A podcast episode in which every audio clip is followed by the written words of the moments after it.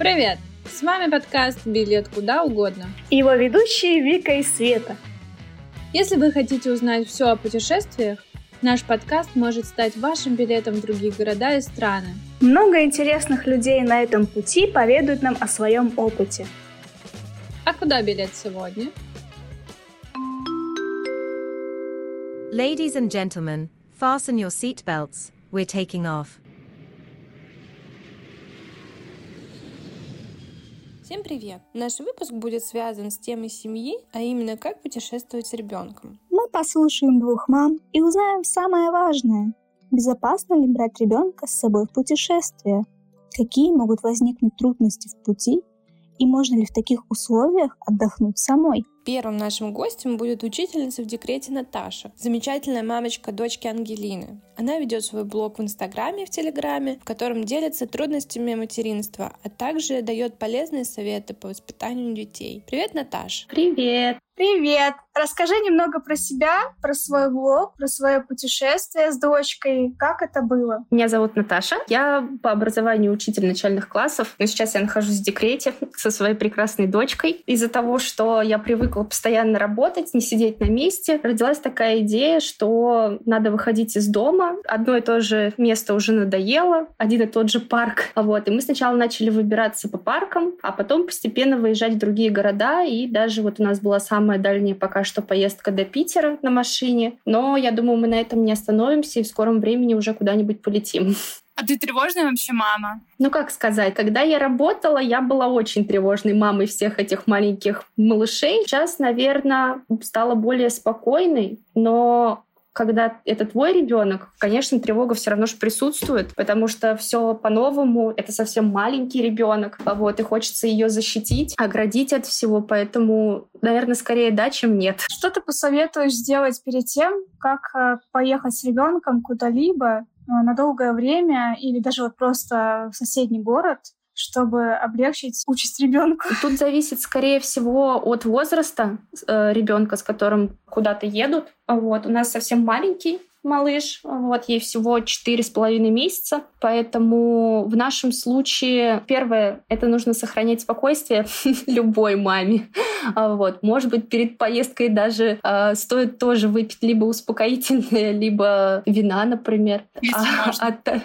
Да, если можно, конечно. Вот. А так, именно если из полезностей, то заранее составить список того, что нужно взять с собой. Потому что в моем случае было пару раз, когда я собиралась день в день, и потом э, в течение дня я понимала, что я что-то забыла, и лучше это сделать заранее, потому что для ребенка, особенно маленького, нужно очень много всего с собой, мне кажется, что потом даже поменьше будет всяких вещей или что-то можно где-то приобрести уже находясь в другом месте, а не дома. Сейчас это достаточно сложно. А, Еще из таких лайфхаков я видела у других мам, что если вы летаете с маленьким ребенком, который не на грудном скармливании, а на смеси находится, то лучше брать смесь, например, половину с собой вручную кладь, а половину отдавать в багаж, потому что ну, вы сами путешествуете и знаете о том, что иногда багаж теряется, а смесь — это такое золото, скажем, для ребенка, которое ты не найдешь в других местах. Поэтому это является одним из э, важных таких моментов. Ну и аптечку, потому что тоже не во всех местах можно найти что-то экстренное для ребенка. Но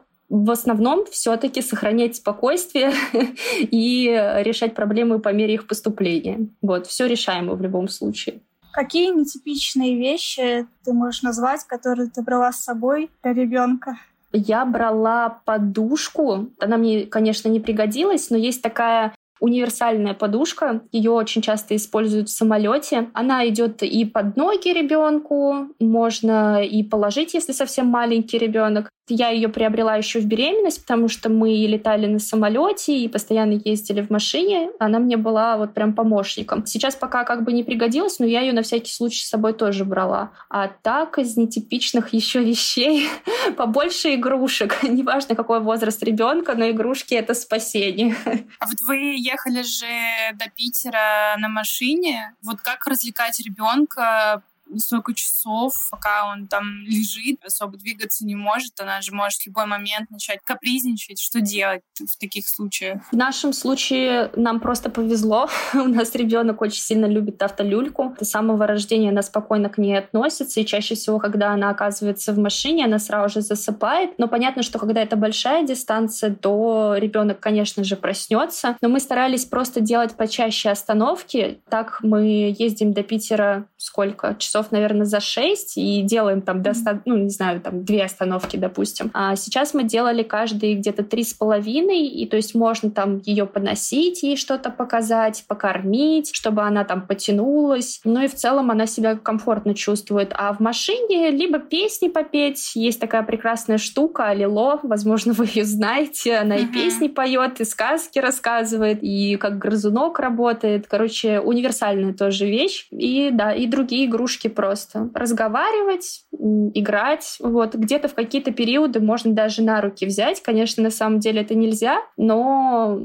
я думаю, все мамы скажут, что можно и будут правы. Вообще ты считаешь, что это безопаснее, чем какой-нибудь другой вид транспорта? Да нет, тут дело не в том, что это безопаснее, кому как удобнее комфортнее. Кому-то на машине, кому-то на самолете, потому что выдержать тоже самолет э, с маленьким ребенком неизвестно, как она ну, отреагирует. И у нас была возможность поехать на машине, поэтому мы этой возможностью и воспользовались. А расскажи про дочку. Она у тебя вообще контактная, э, веселая, капризная. Какой у нее характер? У всех детей как бы свой характер. Какой характер у твоего ребенка? Мне кажется, у нее какие-то навыки уже появились, когда она еще находилась во мне, потому что на тот момент у меня был первый класс, и мы с ним проходили и алфавит, и числа, и все остальное. И сейчас она, конечно, иногда выдает такие уникальные вещи, про которые я не думала, что они у нас так рано появятся. Вот с недавних э, пор она уже говорит «да», то есть ты ей задаешь вопрос, она такая «да», я говорю «правильно, да, мам».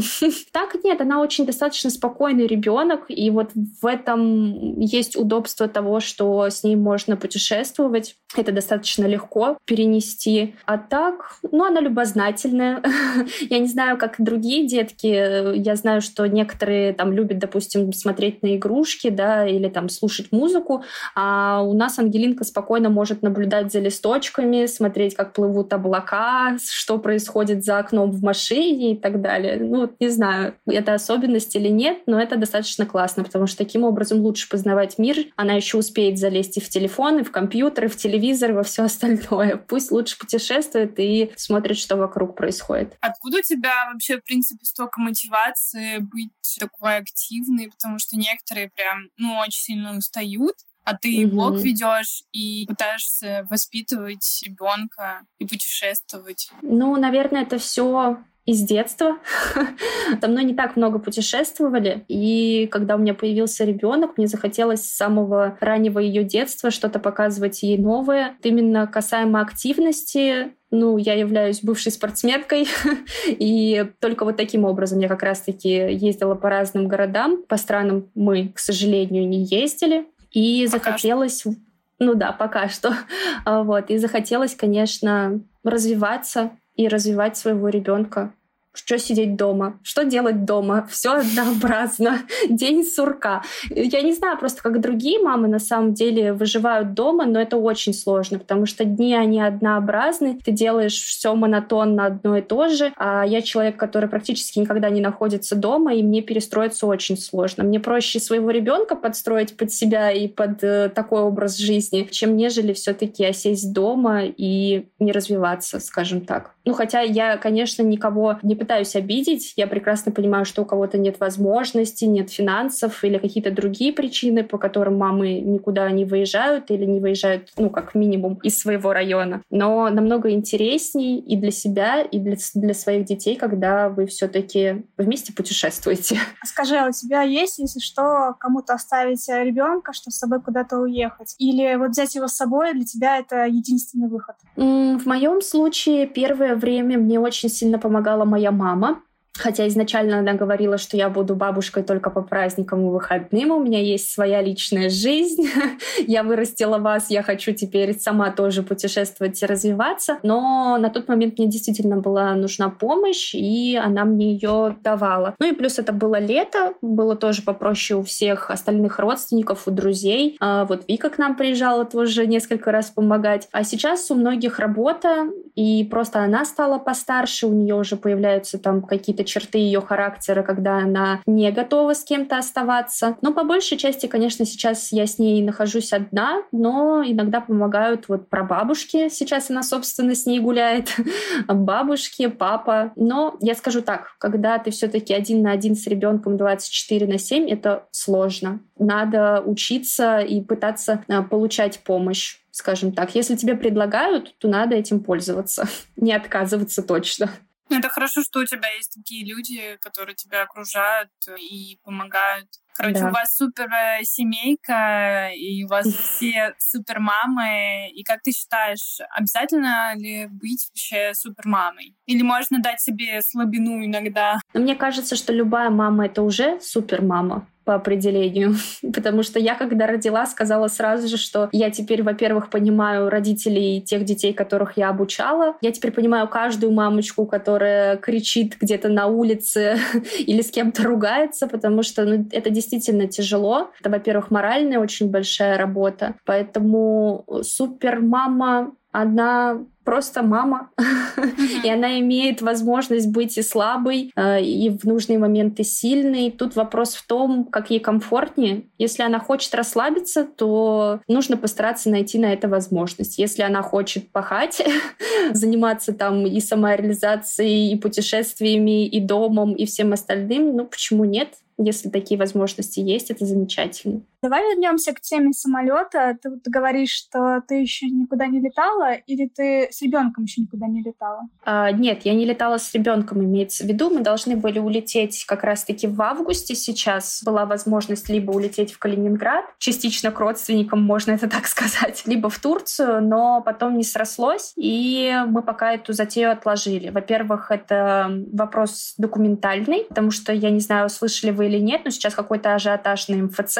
там некоторые люди сидят очень долго, и делать это с ребенком не очень хочется. Но и во-вторых, все-таки она еще достаточно маленькая, то есть вот мы поездили по городам и поняли, что пока не особо готовы. Я достаточно часто вижу, что летают и с месячными детками, да, и чуть ли не с рождения, или кто-то рожает в Аргентине и потом сразу же летит в другую страну, там возвращается домой и так далее. Но я пока на это не готова.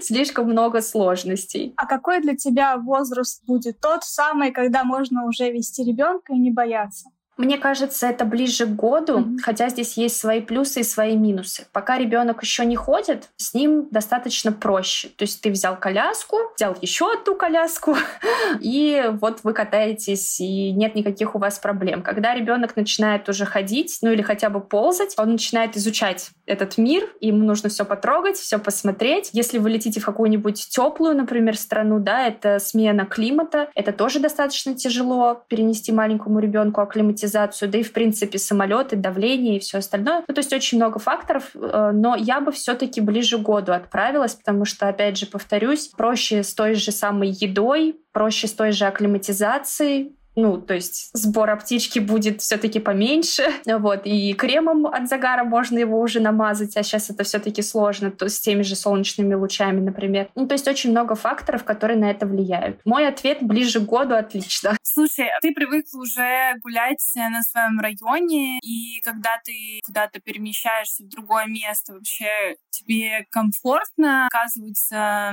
в другом городе? Я помню, мы с тобой обсуждали, что в Питере не очень тебе понравились дороги. И вообще, mm-hmm. как адаптироваться к другому городу, когда ты свое место уже знаешь, где там, что тебя ждет за каждым поворотом, и ты уже знаешь этот маршрут полностью. Mm-hmm. На самом деле мы из Москвы, и у нас здесь много парков и мест, где можно, ну, как бы походить с коляской, погулять. Но в моем районе, хотя он и является одним из самых зеленых вообще в Москве, я уже устала ходить этими одними и теми же кругами, скажем так. Вот. И единственное, что пока есть сложности в передвижении, потому что я сама не вожу, А это все-таки очень важный фактор, по моему мнению. То есть передвигаться на метро можно, но достаточно сложно, потому что иногда нужно успеть покормить, или, допустим, она спит, и она просыпается в метро, а у нас все-таки ветки очень длинные. Ну, то есть есть определенные сложности. А вот что касается Питера, например, да, действительно, я написала про это целый пост. Меня это так сильно тронуло,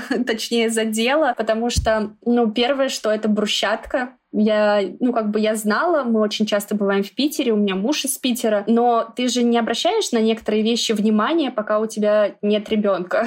Вот, а тут я обратила внимание, что везде брусчатка, и у них очень высокие поребрики, и нет, например, ни спусков, ни подъемов, которые оборудованы под коляску, и очень мало мест, так называемой комнаты матери и ребенка, да, где можно поменять ребенка, покормить, просто с ним передохнуть, хотя бы присесть. Даже появилась идея, пока мы ее еще не реализовали, может быть, я кому кому-то даже подкину стартап о том, что нужно создать приложение э, с точками в тех местах, в которых можно как раз-таки ребенка покормить, поменять и так далее. Это очень Неужели бы упростило мамам нету? жизнь. Да, такого еще нет. Это для меня удивительно, я бы это сделала, но пока на это нет возможности. Запиши вот. Поэтому да, сложно. Слову о поребриках. Э, я обратила на них внимание тогда, когда взяла электросамокат в Питере. Да, тоже про это подумала. Он очень тяжелый. Я его таскала от одного до другого там бордюра, и думала, зачем я его взяла? И думаю, блин, с коляской, наверное, то же самое. Да, но только с коляской ты не забывай о том, что она помимо того, что тяжелая, у тебя еще может спать ребенок, и каждый этот подъем или спуск может э, последовать тем, что ребенок, допустим, проснется в ненужный момент. Э, для мамы это тоже сложность, ну, некая сложность. Но мы прошли все замечательно. Она спала, она была прям молодец. Мы, правда, где только не побывали из-за того, что нужно было ее менять. То есть мы, знаете, так э, определяли места, где мы будем есть туалетами. То есть где большой туалет, там мы будем есть, чтобы я могла поменять ребенка.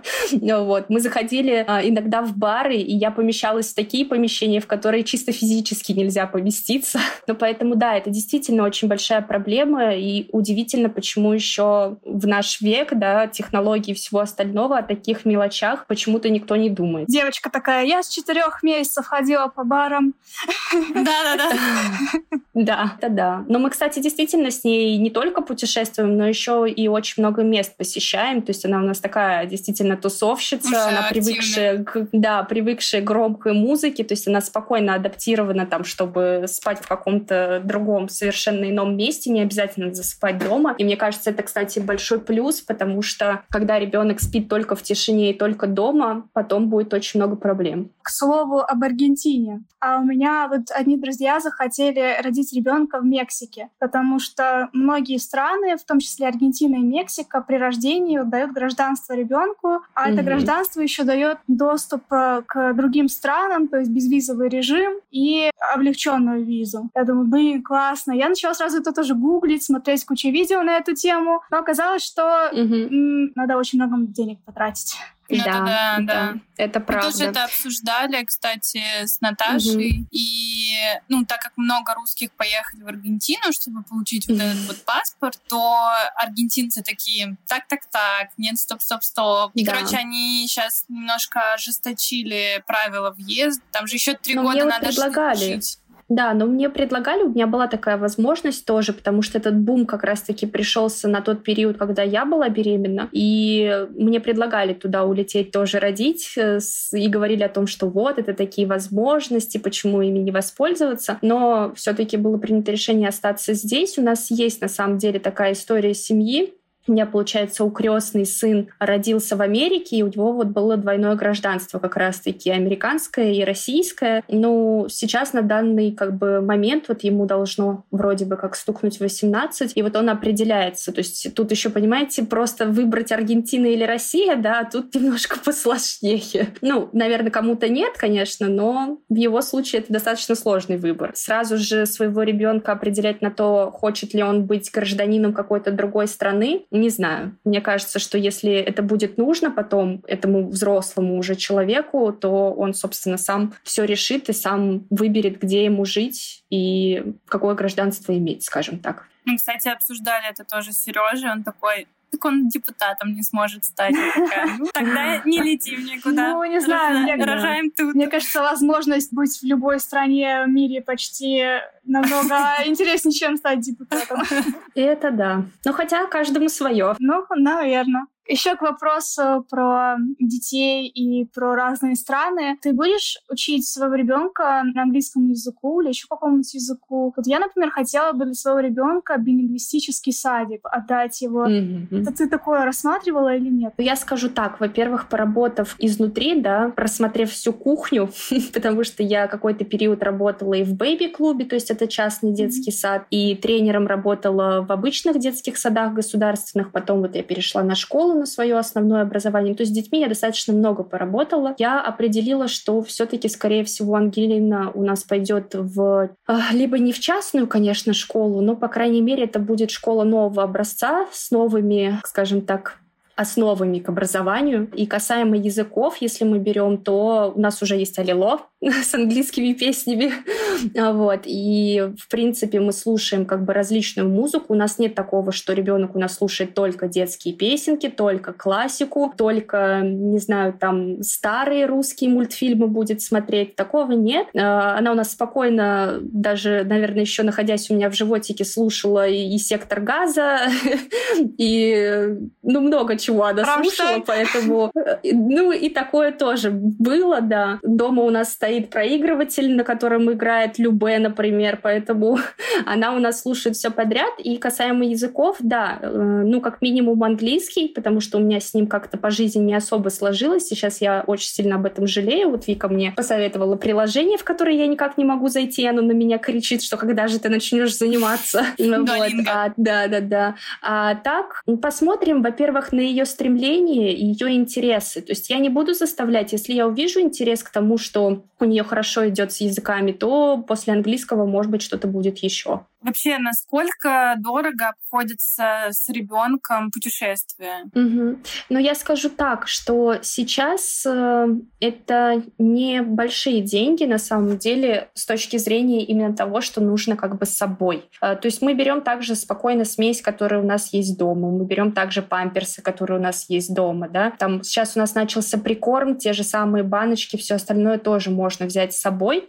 Ну, кто-то прикармливает сразу же с обычной еды, то есть это вообще еще проще. Поэтому никаких особо затрат нет, ничего в других городах мы не покупаем, у нас все всегда с собой, все готово. Мне кажется, это будет после, когда пойдут все развлечения. Ну, это начнется вот эти всякие купальнички, защитные козырьки, там, я не знаю, кремчик от загара и всякое такое. Вот, пока этого нет, и с этим проще. И последний вопрос от нас со Светой. Дай какой-нибудь совет молодым мамам, которые облегчили их путешествие с ребенком. Я повторюсь. Первое — это быть спокойной, принимать все, что тебе дает эта жизнь, и по мере поступления проблем совсем разбираться. Не бояться путешествовать, потому что это очень классно, правда. Это настолько развивает э, и себя, и твоего ребенка, и намного проще на самом деле находиться с ребенком где-то, нежели дома. То есть как-то детки, мне кажется, даже реагируют по-другому на то, что, во-первых, он находится на свежем воздухе, во-вторых, вокруг него постоянно происходит смена картинки. Это классно. Ну и не забывать э, о том, что в путешествии вы все-таки в первую очередь отдыхаете, наслаждаетесь. То есть, конечно, вы находитесь с детьми, но в первую очередь вы все-таки находитесь в путешествии для самого себя, да, для того, чтобы что-то увидеть, что-то новое посмотреть, зарядиться энергией, вот, э, счастьем, радостью, чтобы потом, когда вы приехали домой, вот это настроение, оно у вас перенеслось на дом, и здесь все было замечательно. Спасибо тебе Спасибо большое. тебе, да, за твои советы. И вам. Было приятно тебя слушать. Спасибо вам огромное, что пригласили. Спросим мнение у еще одной мамы. Это Аля и ее малыш Лева. Привет, Аля! Расскажи, пожалуйста, немного о себе и о Леве, и как тебе удается путешествовать вместе с ним. Привет, Вика, привет, Света. Меня зовут Аля, я мама Левке на днях исполнилось 9 месяцев, и уже в 3 месяца он летал со мной в Дубай, 5 ездил в месячную экспедицию за полярный круг, в 7 месяцев ходил с нами в поход в горах э, Красной Поляны. Я убеждена, что, в принципе, ребенку хорошо там, где хорошо родителям, и ребенок должен подстраиваться под жизнь родителей. Поэтому, если, в принципе, вы сами много путешествуете, то рождение ребенка это вообще не повод прекращать это делать. Пусть привыкает с детства к дороге, потому что мне кажется, что чем позже начать, тем больше и стресс для ребенка это будет. Это психологически для него легко, ты прям чувствуешь то, что ему комфортно в этом путешествии? Потому что, мне кажется, когда он маленький... Нет, как раз когда он маленький, э, надо понимать, что, ну вот все, что я буду говорить, это про ребенка до года, потому что пока у меня mm-hmm. только такой опыт. И обычно это грудной ребенок, то есть он, скорее всего, на грудном молоке, либо на смеси, но это не важно. То есть он всегда привязан к маме, и, соответственно, ему внешние обстоятельства действительно не так сильно важны, а ему важно просто наличие мамы. Папы даже не обязательно, а мама очень важна. Ну, допустим, два года он тебе говорит то, что «ма, ну, не хочу», он начинает капризничать. Ты перестаешь с ним путешествовать или ты путешествуешь уже без него? Но начнем с того, что в два года очень редко какие дети сейчас говорят. Смотри, во-первых, мне достаточно сложно говорить о том, что будет, потому mm-hmm. что я пока не сталкивалась с этой ситуацией, у меня не было такого опыта. И мои друзья, у которых дети тоже там двухлетки, они с таким не сталкивались, потому что обычно дети просто повторяют все за родителями.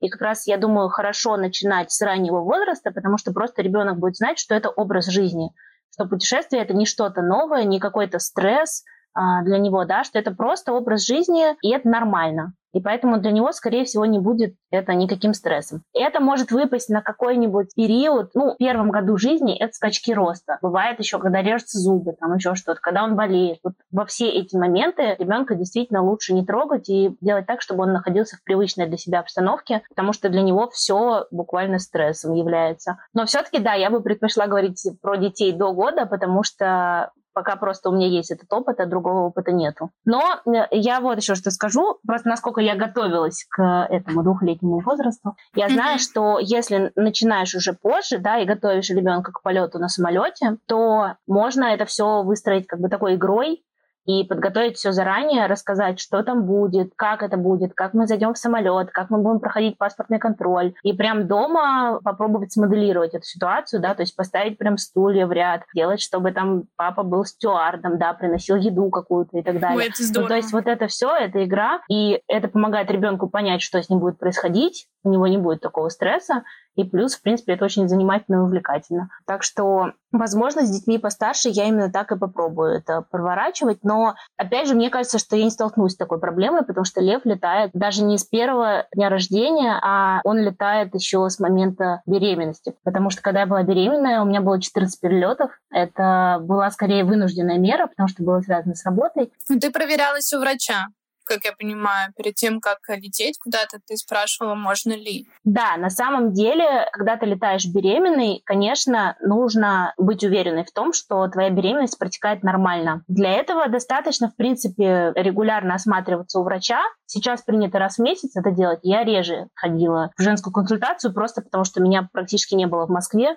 Вот, и я прилетала там через 2-3 месяца. Мне говорят, ну вы хотя бы сдали ежемесячный анализ крови.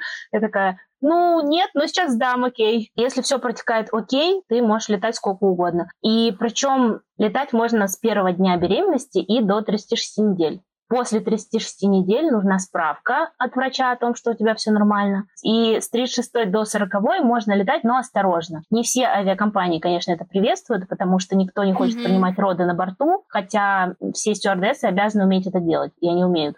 Но я решала эту проблему. Я летала на 37-й неделе, и я просто надела огромное платье, огромную толстовку, балахон, и никто даже ничего не заподозрил, поэтому все окей. Еще часто спрашивают про облучение в аэропорту. Когда ты проходишь через э, рамку такую, это металлодетектор, то есть он не несет никакого вреда абсолютно. А уже есть э, такие кабинки с вращающимися полурамками. Это сканер, который, ну, в общем, тоже он излучает электромагнитное поле, это не рентген, то есть это не опасно. А есть рентгеновские сканеры, и там действительно ты получаешь облучение, но ты можешь сказать о том, что ты беременный, и просто отказаться проходить в рамку и пройти ручной досмотр. То есть это абсолютно нормально. И многие так и делают. Но я абсолютно на этот счет как-то не волновалась и просто проходила через все рамки. Больше вопрос возникает в перегрузках, то что давление меняется, вот в этом опасность. Ну, опасность для плода ты имеешь в виду? Да. Нет, э, давление там как раз, насколько я знаю, опять же, никак не влияет. Ребенок же находится в, внутри утробы, да, там, соответственно, он в околоплодных водах. И эти воды как раз, они компенсируют любые нагрузки, любые удары, которые там могут произойти с животом. Поэтому в целом он просто там в своем таком отдельном мирке, и ему абсолютно по барабану, что происходит вокруг. То есть для него важно только то, что мама ест, чем мама дышит, потому что и кислород, и еда ему поступают через поповину. Соответственно, все, что потребляет мама, потребляет и он. По поводу внешних воздействий, это ну, практически никак на него не влияет. Но лучше я бы не рисковала, действительно, после 36 недели, учитывая, что я, кстати, родила на 37 с половиной недели. Ну, не суть. В общем, важно, когда летаешь беременной, это не стесняться просить помощи у окружающих людей, потому что есть такая фишка, что самый тяжелый триместр беременности – это первый. И тебе действительно постоянно хочется спать, у тебя еще там токсикоз, тебя мутит. И вот в это время поднимать тебе вообще, понятно, уж ничего не надо, никакие тяжести. Но живота еще не видно, и люди не знают, что тебе нужно уступить место, что тебе нужно помочь. И это самое неприятное. Поэтому не надо бояться просить помощи. Мне ни разу не отказали, то есть мне помогали со всеми чемоданами там, и так далее. Ты рассказала то, что ты с Львом уже летала, когда ему уже было три месяца. Поговорим о полетах, когда уже ребенок вот он на руках. Да, После рождения ребенка в первые 48 часов после родов вас не допускают на борт. Для детей в возрасте до 7 лет и для недоношенных детей требуют справку от врача о том, что он здоров, с ним все нормально. И начиная уже со второй недели ты можешь абсолютно летать свободно, без препятствий. Хотя, разумеется, в любом случае лучше проконсультироваться с педиатром. Я полетела на третьем месяце. Это тоже была вынужденная поездка, командировка. Но я очень рада, что она была, потому что самое главное в путешествиях с ребенком – это преодолеть именно психологический барьер, потому что ты можешь сидеть в декрете до трех лет, до пяти лет и просто бояться, ну, как бы куда-то выйти. И для меня было очень важным как можно раньше начать выбираться с ребенком, потому что на самом деле, когда он уже учится держать голову, это происходит примерно в месяц, он уже не кажется таким беззащитным пирожочком и кулечком, ты как бы уже вполне себя спокойно чувствуешь. Соответственно, в качестве подготовки к этому перелету я себе устроила, когда ему было два месяца. Мы поехали в загородный отель, просто на машине с, ну, как бы Левиком и с папой Льва, Леша его зовут, в лес. И это было всего на два дня, но это был прям критичный момент, переломный, после которого я поняла, что в путешествиях с ребенком абсолютно ровным счетом ничего не меняется. То есть, да, ты несешь за него ответственность, да, у тебя всегда руки, скорее всего, заняты им, но всегда есть папа, который несет ваши вещи,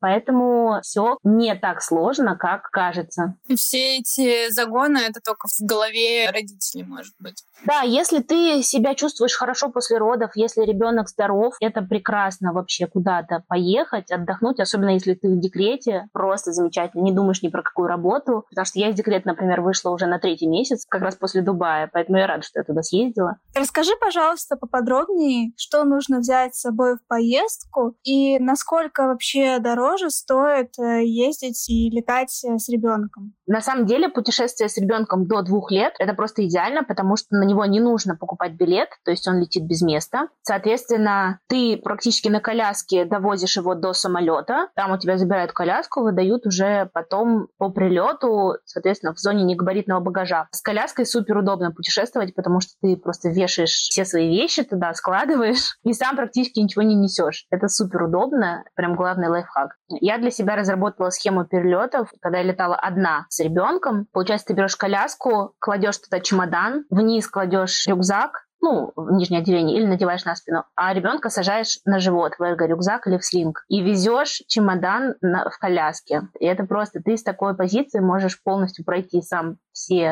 осмотры, все ленты, все разгрузить, загрузить обратно, это прям идеально. Соответственно, для ребенка, опять же, ну, до года я сейчас говорю про грудничка. Если он на груди, ему вообще практически ничего не нужно. до полугода это только грудь, потом ты можешь добавлять всякий прикорм, но в самолет не обязательно брать, только если ты хочешь его развлечь. А так э, он абсолютно спокойно летает просто на груди. До двух лет ребенок летает абсолютно бесплатно, потому что на него не требуется места. Соответственно, ты можешь провести его тремя разными способами.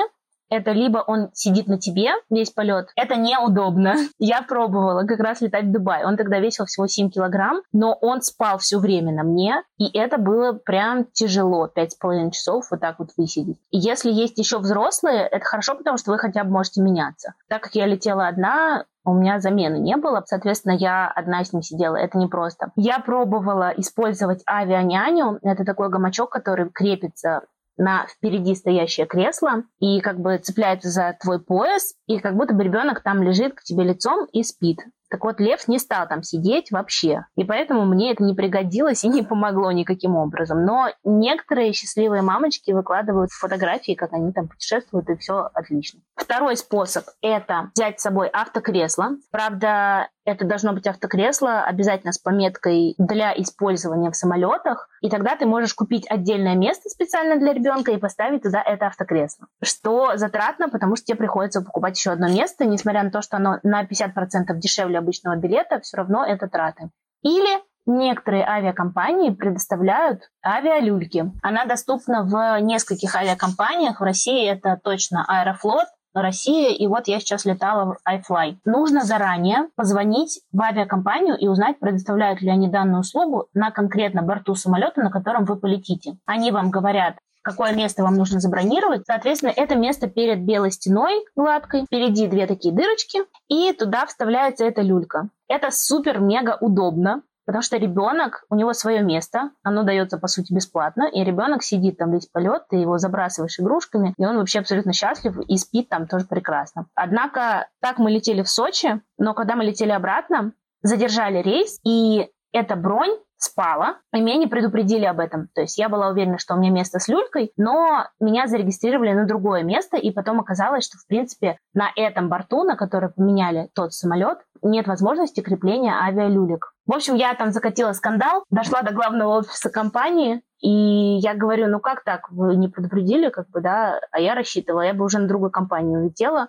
В общем, я добазарила с ними до того, что они мне освободили целый ряд сидений, то есть э, три места, и я пронесла с собой обычное автокресло, и получается, что справа у меня было место для моих вещей, слева у меня просто сидел ребенок, стоял в моем обычном автокресле, вот он там спал всю дорогу, в общем, было прекрасно. А залог успешного путешествия с ребенком – это спокойная мама. Если ты ощущаешь себя спокойно, уверенно, твой ребенок не будет плакать, не будет капризничать, он будет знать, что все идет по плану, что все хорошо, как бы все пройдет действительно хорошо. Я абсолютно всегда пользуюсь, и я советую пользоваться тем, что да, ты с ребенком. При прохождении регистрации ты можешь подойти на стойку бизнес-класса и попросить пропустить тебя без очереди, потому что ты с грудничком. И, скорее всего, тебе не откажут. То есть мне ни разу не отказывали. Не надо бояться это сделать, потому что намного лучше спросить, чем отстоять с ребенком всю очередь, и после чего он устанет, будет капризничать в самолете, плакать, ныть там и так далее. Поэтому действительно есть такие поблажки для мам с детьми, и я думаю, что это скорее хорошо, чем плохо. Есть же вот эта проблема, когда больше одного ребенка в самолете начинается цепная реакция. Я так один раз летела, у нас садился самолет, и буквально за 15 минут до посадки начал орать один ребенок, потому что его пристегнули к сидению. Ну, а он хотел на руках все время сидеть. Он начал капризничать остальные дети подхватили. И это уже было вот с такими криками а По мне тогда главное позаботиться о комфорте своего ребенка, как-то научить его, не знаю, тоже все время сидеть не на руках, если возможно брать автолюльку, автокресло, отдельное место, чем потом неудобства люди причинить уже в самолете. Давай подытожим, и ты расскажешь, какие факторы должны быть для комфортного перелета, возможно, не только на самолете, но и вообще в любой поездке. Какие-то вот определенные факты ты можешь сказать? Во-первых, э, как я готовлюсь, это я всегда готовлюсь к худшему. То есть надеюсь на лучшее, готовься к худшему, это прям мой девиз по жизни. Мне нужно продумать все, как если бы оно пошло не по плану, то есть что все пойдет плохо. И когда я продумываю все до таких мелочей, я приезжаю, например, понимаю, что мы не опаздываем там, да, что нет никаких проблем с тем, что мы прошли рамку. И это, наоборот, как бы приятно, потому что ты понимаешь, что ты думал, что будет все намного хуже, а все вообще-то очень классно. Вот. Это такая очень классная позиция, которая, в принципе, позволяет сохранить спокойствие и позитив в любой ситуации. А если действительно что-то идет очень плохо, ты думаешь, ну, Я к этому был готов. Все окей. А нельзя таким способом э, накаркать? Вот мне кажется, когда я плохо представляю, то это плохо и случится. Нет, у меня абсолютно противоположное мнение. Мне кажется, что если ты готов к испытаниям, то тебе эти испытания не пошлют. Вот если ты к чему-то не подготовишься и забьешь, то, скорее всего, ты с этим столкнешься. Обычно, по моему опыту жизни, просто так происходит. Поэтому я готовлюсь ко всему, чему только возможно подготовиться. И, соответственно, самое главное — подготовиться морально и как раз это сохранять спокойствие, потому что если спокойно ты, то спокойно твой ребенок. А кроме психологической составляющей, то с грудничком действительно путешествовать проще всего чем дальше с подросшими детьми. Ну, просто особенно, пока он еще не перемещается, не ползает, не ходит, не убегает, просто его положил, и он лежит где, где тебе нужно. Это просто идеально. Я не понимаю, почему первые полгода все упускают возможность путешествовать с этим кулечком. Ну, действительно, это очень-очень круто. По сути, да. Вот я расскажу историю. Я была, когда в Таиланде, в Пхукете, в один момент слушала крик одной женщины, потому что ее ребенок куда-то ушел. Маленькая девочка, которая уже ходит, но еще вот не разговаривает, а там море, ну, то есть океан. И она, естественно, сразу побоялась, что она пошла в воду как она кричала, господи, извините, всем пляжем искали ребенка. Да, это было страшно. Кто-то лез в воду, ну как в воде тоже непонятно. Она ушла назад, там хорошо хотя бы на свет забору и стояла просто плакала. С одной стороны, ну, как бы хорошо, она как бы встала и стоит, то есть она никуда не ушла. Она потерялась и стоит. И как раз-таки мой муж ее нашел, привел, а мать расплакалась. А у нее еще был другой ребенок на руках. Вот. То есть у нее был грудничок, она его на руках таскала, и еще вот девочка убежала. Вот это, конечно, вот грудничок меньше тебе предоставит проблем, мне кажется, если ты да, да. с детьми, чем вот э, ребенок, за которым надо следить, не упустить. Да, ты права абсолютно. И вот как раз про э, то, как обходиться с детьми, благодаря тому, что я готовилась сильно заранее, и мне повезло, что я нашла хорошие источники, у меня не было ни разу такого, чтобы я не могла сразу успокоить своего ребенка. Я всегда понимала, что ему нужно. И есть действительно несколько лайфхаков, э, когда уже у ребенка там начинается плач, да, понятно, что сначала ты проверяешь там все физические составляющие, у него грязный подгузник или может ему что-то дает, может ему что-то мешает и так далее. Но самый рабочий метод для того, чтобы ребенок успокоился, нужно создать условия максимально приближенные к условиям в утробе. Это давление со всех сторон, это движение, такие ритмичные похлопывания, как шаги, да, когда он там вот так качается, и белый шум. То, как он слышит весь шум, находясь у мамы в животе. Соответственно, давление – это ты либо берешь его в позу эмбриона, либо слинг, либо сажаешь в эрго-рюкзак, и как раз вот ходишь по проходу туда-сюда, да, его похлопываешь. То есть движение ты можешь обеспечить во время полета хождением по проходу, но вот во время взлета-посадки, когда у тебя нет возможности встать, ты даешь грудь. Грудь помогает ребенку успокоиться в любой ситуации, где угодно. Ну, либо это бутылка, да, со смесью, но он у меня на грудном, поэтому это прям супер круто. Еще очень важно давать грудь во время взлета и посадки, потому что это сравнивает давление как раз в ушах у него не болят уши. То есть она, это аналог нашим там леденцам, да, а, зеванием, сглатыванием. То есть когда он сосет грудь, у него не закладывают уши, и у него нет вот этой боли. Это был, кстати, мой самый большой страх, потому что у меня в детстве адски закладывало уши, просто лет до 10-12 я плакала, орала, и я боялась, что у моего ребенка будет то же самое. Но у него такого, слава богу, не было. Белый шум в самолете присутствует сам по себе, но если этого недостаточно, то ты либо шипишь, так мой ребенок ну, как бы успокаивается сразу. Либо это, получается, твой голос, да, потому что его успокаивает твой голос, он его слышал и чувствовал вибрации, когда тоже находился в животе. Ты переходишь на такие пониженные тона, так а а а и все, как бы его нет. Еще я своего приучила с первого дня беременности, когда я узнала, что я беременна, я пела каждый вечер колыбельно ему. И когда он родился, я до сих пор его пою. Соответственно, на вторую, третью песню он засыпает. И это очень удобно. Слушай, а я хотела спросить, при взлете там же, когда пристегивается, и там пристегивают специальным ремнем ребенка. Ты сама пристегнута, и плюс еще вот этот ремень на ребенке, или как это вообще? Да, так и есть. То есть на твой ремень цепляют еще маленький ремешок, такой петель. Вот за это колечко как раз цепляют на твой ремень, mm. и у него как бы свой ремень вокруг, вокруг него. И ты обязан на взлете посадки держать его на руках, даже если mm-hmm. у тебя это авиалюлька а ее ставят уже в середине полета только. Mm-hmm. Соответственно, банально подготовить сумку, там аптечку, подгузники, влажные салфетки, прям гору, потому что влажные салфетки всегда спасают. Если он уже играет в игрушки, это много разных игрушек. И еще важно знать, что для ребенка предоставлена отдельная ручная кладь. То есть ты можешь взять две с собой ручной клади, и тебя пропустят. Считается, что легче летать, если ты, например, берешь ночной перелет, потому что ребенок будет спать. Это не так. Мой ребенок вообще не выкупил этого прикола. То есть он действительно пытался спать, но на мне ему было спать неудобно вообще. Он просто хныкал, постоянно ерзал, ему чуть не нравилось. Поэтому с люлькой я уже, ну, когда я летала уже второй раз в Сочи, я взяла, соответственно, люльку, но тоже это был не ночной перелет. Мне проще развлекать ребенка все это время, там, 5 часов, 4 часа, чем терпеть его на себе, как бы и быть его неудобной постелью. Мы уже обсудили, как летать с ребенком, как ездить с ребенком на машине. Давай ты расскажешь нам подробности, как с ребенком передвигаться в самом путешествии, как его развлекать и как отдыхать при этом самой. Начну, наверное, сразу с последнего отдыхать с ребенком вы не будете, скорее всего, никогда. А, к этому надо просто быть готовым. И все-таки, наверное, я бы слово отдых заменила на слово путешествие, потому что действительно, когда ты с ребенком, ты всегда сконцентрирован на нем. Ты всегда следишь, чтобы он не подавился, там, не поперхнул, чтобы все было нормально. Только в случае, когда с тобой есть еще взрослый человек, ты можешь полностью передать ребенка ему, но даже папа не может дать того, что может дать мама, потому что если ребенок на груди, он долго у папы как бы не просидит.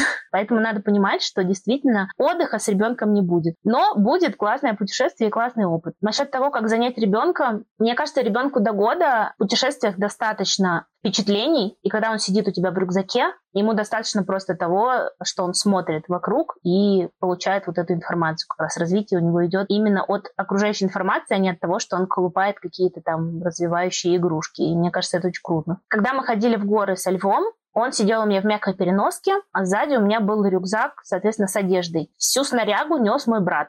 Так что это было прекрасно. Сколько у тебя а, килограммов был э, рюкзак? Мой рюкзак был килограмм 7-8, но так как я в лучшие годы своей походной жизни таскала по 23 кило, в целом это было не так сложно нести, учитывая, что у меня еще были трекинговые палки, и подъем, в принципе, был не очень длительный. Расскажи про горы, где ты ходила. Это Красная Поляна, там гора Ачишхо, и там есть несколько маршрутов, которые периодически э, ходят очень много туристов, и там такая проложенная тропа, то есть она не опасная, в особо опасных участках там специальное ограждение, бортики, поэтому туда было не страшно подниматься. В палатке он уже до этого жил, поэтому у меня все уже было схвачено в этом плане. И самое классное было, конечно, то, что туристы, которые тоже рядом проходили с нами по этой тропе, все, конечно, очень удивлялись, радовались, бросали мне респекты. Сколько туда подниматься по времени было? Весь подъем снизу вверх должен был занять примерно часов 8. Но так как со мной шел еще брат с его сыном и женой, а ему 5 лет, и он уже шел своими ногами. То есть я Левика могу нести, в принципе, это несложно, а ребенку пройти сложно. Поэтому нас забросили наверх, и, по сути, мы в первый день шли только 2,5-3 часа. В общем, и мы думали, что обратно спускаться мы уже будем самостоятельно, но на самом деле, в общем, что-то все пошло не по плану. И так получилось, что обратно мы тоже взяли заброску, поэтому обратно мы тоже шли только 2 часа на спуск, а потом нас нас довезли на машине. Но мне кажется, для первого выхода в горы это, это уже круто. Аль, ты говорила то, что ты уже спустя несколько месяцев после рождения Левы вышла на работу. Расскажи про свою работу вообще в целом и как ты Леву взяла с собой на работу. Я работаю инженером-геофизиком сейсмологом. И получается, что каждый год мы ездим в экспедицию на Кольский полуостров уже последние шесть лет. И в прошлом году я была там беременная, соответственно, и я уже готовилась к тому, что я приеду сюда с ребенком, и на самом деле хочу сказать, что очень важно, чтобы ты был уверен в своих силах, потому что я в этом году посчитала, у меня исполнилось ровно 20 лет моему походному опыту, и палаточной жизни. И я поняла, что мне абсолютно не страшно взять ребенка в палатку, потому что я просто не представляю чего-то, что может пойти не так. Да, может прийти медведь в лагерь, никто от этого не застрахован. Но в целом, если все идет нормально, как бы никаких проблем абсолютно нету. Еще мы в этом году ездили на своей машине, поэтому у меня не было абсолютно никакого ограничения в количестве вещей, которые я могу взять. То есть в горы, когда ты несешь на себе, действительно ты высчитываешь все просто по граммам. Мне позволил опыт э, сделать так, чтобы я действительно не взяла ни одной лишней вещи вот в этот подъем в горы в Красной Поляне, получается. А в машину пять месяцев я напихала просто все, что только можно, все девайсы, которые было можно. То есть это и шезлонг,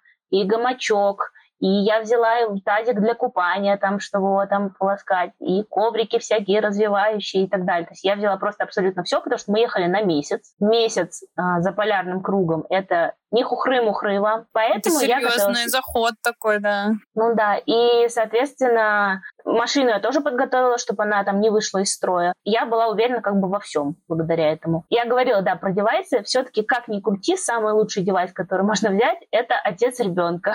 Когда вас двое, реально ничего вообще не страшно. Мы все обговорили, все проговорили. У Леши были страхи, что его укусят насекомые. И бывает действительно такое, что у младенцев реакция очень острая на укусы насекомых. Они прям распухают очень сильно. На них все болячки выглядят ужасно страшно, потому что они маленькие. Я к этому тоже подготовилась. Прошла курсы первой помощи. И моя горячая рекомендация всем беременным, всем, кто вообще планирует иметь когда-то детей, пройти курсы первой помощи до родов. Потому что я не додумалась этого сделать. И когда я уже родила и готовилась к экспедиции, я поняла, что так, мне нужно пройти эти курсы первой помощи, а они идут в 8 и 16 часов. А если ты кормишь грудью, ты на 2 часа отлучиться не можешь из дома. Поэтому важно пройти курсы первой помощи до рождения ребенка. Но если вы уже родили, все равно идите проходить. Я проходила курсы в Красном Кресте. Мне пошли навстречу. Большую часть занятия теоретическую мне провели индивидуально в онлайн-формате, и приехала я только на практику. Почему это важно? Даже если вы проходили курсы другой первой помощи, я это делала практически перед каждым серьезным путешествием, и никогда эта информация не будет лишней. Чем больше повторений, тем лучше. Потому что в экстренной ситуации у тебя бывает отключаются просто... Мозги. Ну, да, то есть тебе нужно работать именно просто на какой-то базе. Оказание первой помощи для младенцев, оно отличается от оказания первой помощи для взрослых. Например, там э, сердечно-легочная реанимация, да, ты не должен полностью ладони это делать, а только двумя пальцами, потому что иначе ты просто ребенка можешь раздавить. Или вдыхаешь ему не полную грудь, а только объем щек. Это тоже очень важно. Или, например, при повреждении конечности, когда взрослому ты можешь объяснить, что нельзя шевелить рукой, ты ее зафиксировал, да, и все, вы едете до травмпункта, ему там оказывают помощь, то ребенок, наоборот, будет пугаться, если он сломает руку, он будет ей трясти в разные стороны, махать, ты не сможешь ему объяснить, что не надо этого делать, то есть он себя еще больше может травмировать. Некоторые моменты сильно отличаются. И как раз э, по поводу укусов, того, что Леша боялся, что бывает вероятность отека квинки. Это когда дыхательные пути перекрываются, и все решается уже в считанные часы, если не минуты. И если своевременно не оказать первую помощь, то, соответственно, все может закончиться летальным исходом. Это неприятно, э, мягко говоря. И поэтому мне было принципиально важно, чтобы я могла оказать эту первую помощь, хотя везде и все в поликлинике, там все врачи, у которых я пыталась узнать, как ее правильно оказать, они не имеют права этого говорить, и поэтому они говорят, просто обращайтесь в травмпункт. Я говорю, там не будет поблизости травмпункта, там нет возможности вызвать скорую помощь. В итоге я не успокоилась, пока не узнала, как оказать своему ребенку первую помощь при вот в этом отеке. Еще по поводу курсов в Красном Кресте, там очень смешная была история, хочу рассказать. Соответственно, там сидели как раз все беременные мамаши, кроме меня. Видимо, они додумались прийти раньше. Вот. И в итоге, значит, я задавала вопросы. Там весь курс построен на том, что вы в пределах своего дома, да, какие опасности ребенка тут постерегают, что на него может упасть комод, например, да, поэтому вся мебель должна быть прикручена, что он может прищемить пальцы дверью не только с одной стороны, но и там, где дверь крепится к косяку. И, и там все-все-все вот это. И, соответственно, все ожоги тоже только от плиты. Я говорю, а у меня вот там открытый огонь, да, как оказывать помощь, если там то-то, то-то. Они говорят, там, руку засовываешь под воду, под кран. Я говорю, а там нет крана, а можно в болото засунуть, а можно в озеро засунуть. И, короче, на меня все так смотрят просто дико. И эта женщина, а, ведущая, она поясняет, ну просто вот они с пятимесячным ребенком едут в экспедицию, поэтому мама задает такие вопросы. И, значит, все такие сидят, ладно. И в итоге я спрашиваю, а если с мамой что-то случится, ребенку на грудном вскармливании что нужно давать? Смесь или лучше уже обычные продукты? Вопрос из зала, типа, а что с мамой может случиться? И там одна такая беременная, остроумная. Ну, судя по всему, ее может съесть акула. Я такая, ну, акул там нету, но медведи с росомахами водятся, да. И, короче, больше, больше что-то мне никто не высказывался. Я подготовилась настолько, что я э, взяла с собой смесь на случай, если со мной что-то случится, или я перестрессую, у меня просто пропадет молоко, чтобы ему кто-нибудь мог развести смесь и дать. Как бы потом я не использовала нифига эту смесь, я ее кому-то отдала, но я была спокойна потому что я не знала еще там на 100%, как устроено грудное вскармливание, и действительно многие говорят, что там из-за сильного стресса может э, пропасть молоко. Так что нужно продумать прям абсолютно все, и тогда ты будешь спокоен, и будет спокойный твой ребенок. А еще было смешно, что э, Лев только-только разобрался, где день, где ночь, что ночью надо спать. А там, короче, полярный день, и я вот его укачиваю на ночь, там 12 ночи, э, лупит солнце вовсю, да, и я такая про звезды ему пою, про луну, и он такой, знаешь, смотрит, мать, ты что вообще? Пойдем играть, его вон солнце светит. накрыть. Да, это, это было очень смешно. Ну а в палатке с ним было нормально спать? В палатке с ним было, да, спать прекрасно. Мы не с первой ночи смогли подобрать правильную комбинацию. То есть у нас был и матрасик, и одеяло. Спальники мы состегивали вместе, так что он спал между нами. Там дело в том, что на Кольском очень большие перепады температур, и днем там прямо у нас было плюс 20-25, а ночью опускалось там до 5 градусов. То есть mm. было реально холодно. И получается, в один день у меня есть фотография, где он голый лежит на коврике, я его искупала только в панамке. И как он просто в пяти слоях одеяла, в двух шапках шерстяных просто лежит, у него вот так только нос торчит из спальника, и все. Ну, то есть мы не сразу пристро... приноровились, но э, в целом, да, это очень удобно. Плюс палатка — это такой манежик, если дома я против манежей, потому что это ограничение движения, и у ребенка пропадает мотивация что-то изучать, к чему-то стремиться, учиться ползать, то там в палатку ты его посадил, ты знаешь, что ничего там с ним не произойдет, и это просто прекрасно.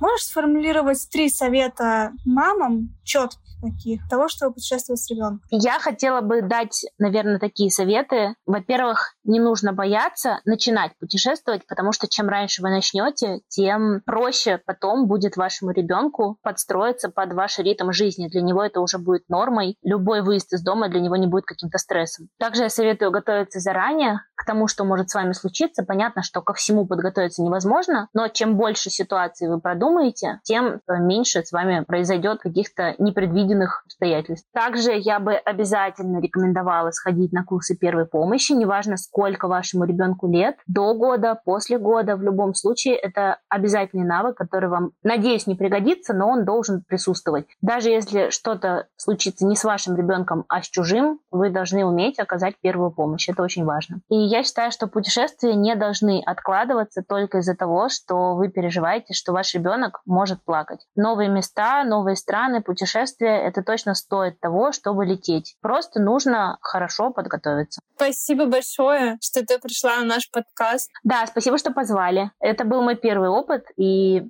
посмотрим, что из этого получится. Наш выпуск подошел к концу. Надеюсь, вы узнали много полезного, и, возможно, вам что-то обязательно пригодится в путешествиях с детьми, и вы получите удовольствие от отдыха. Мы в дальнейшем будем вводить тематические выпуски, не связанные с конкретной страной, но определенно связанные с путешествиями. Подписывайтесь на наш подкаст и путешествуйте вместе с нами.